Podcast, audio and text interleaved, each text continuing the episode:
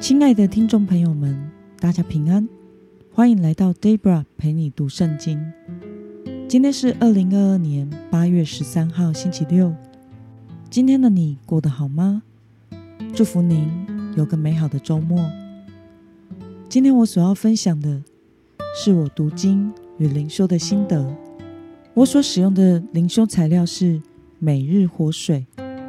今天的主题是要时刻警醒，贝妥灯油。今天的经文在马太福音第二十五章一到十三节。我所使用的圣经版本是和合本修订版。那么，我们就先来读圣经喽。那时，天国好比十个童女拿着灯出去迎接新郎，其中有五个。是愚拙的，五个是聪明的。愚拙的拿着灯却没有带油，聪明的拿着灯又成了油在器皿里。新郎迟延的时候，他们都打盹睡着了。半夜有人喊：“看，新郎来了，你们出去迎接他。”那些童女就都起来，挑亮他们的灯。愚拙的对聪明的说：“请分点油给我们，因为我们的灯要灭了。”聪明的回答：“恐怕不够你我用的，你们还是自己到卖油的那里去买吧。”他们去买的时候，新郎到了，那预备好了的与他进去共赴婚宴，门就关了。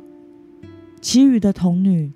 随后也来了，说：“主啊，主啊，给我们开门。”他却回答：“我实在告诉你们，我不认识你们，所以你们要警醒，因为那日子、那时辰，你们不知道。”让我们来说明一下今天的经文背景。在今天的经文中，耶稣用十个童女的比喻。来描写，呃，耶稣基督在临时的情境。这十位童女的任务是等待，并且要在新郎到来时点着灯来迎接他。让我们观察今天的经文内容。十个童女的比喻中，童女被分成哪两类呢？我们从今天的经文第二节可以看到。十个童女的比喻中，有五个是愚拙的，五个是聪明的。怎样的童女才得以进入婚宴呢？我们从今天的经文九到十节可以看到，有预备好足够的油，在新郎来时可以提灯去迎接他的童女，才得以进入婚宴。让我们来思考与默想，耶稣吩咐要警醒的理由是什么呢？在今天的比喻中，十个童女的任务是在不知道新郎什么时候会抵达的情况下，要等待新郎的到来，而点灯迎接他。有五位聪明的童女早已预备了足够的灯油。而另外有五位愚拙的童女，则是没有预备，在新郎快来的时候，才急忙出去买灯油来补充。结果在他们买灯油的时间，新郎已经来到，婚宴的门就关上了。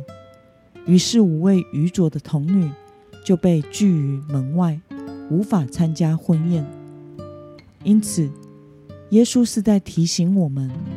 对于没有预备好的人，到了耶稣基督再来的时候，是来不及预备的。主不会回应他们的请求，因此主耶稣希望我们能够警醒，因为平常就要在主所托付的任务上尽忠，最后才能与主一同进入欢庆的宴席。而那些平时没有预备警醒的人，最后会错失机会，无法进入主恩的宴席中。那么，看到那五位没有预备灯油的童女无法进入婚宴，你有什么样的感想呢？